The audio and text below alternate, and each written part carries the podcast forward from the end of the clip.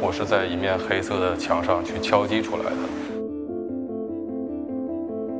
然后我用一种重复的、繁重的，甚至有点暴力的啊体力劳动去把它重现出来。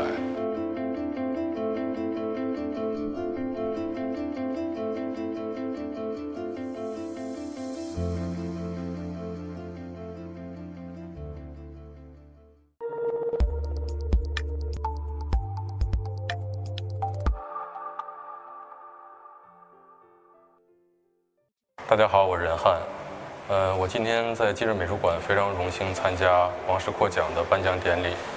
呃，那在后面就是我这次展览中的一件作品。呃，这件作品是根据整个建筑空间定制的特定场域作品。大家可以看到，其实我是在一面黑色的墙上去敲击出来的。大家看到这些白色和彩色的痕迹，都是建筑下下面的痕迹。对于特定场域作品来说，在我看来，它就像我们每一个人的生死一样。当我们看到它的时候，我们就会意识到这个作品是会消失掉的，它并不是一个永恒的存在。然后这些图像呢，它其实来自于我们今天互联网时代，我们这个图像泛滥时代。呃，每个人在手机上、在电脑上、在各种屏幕上，随时看到那种廉价的图像。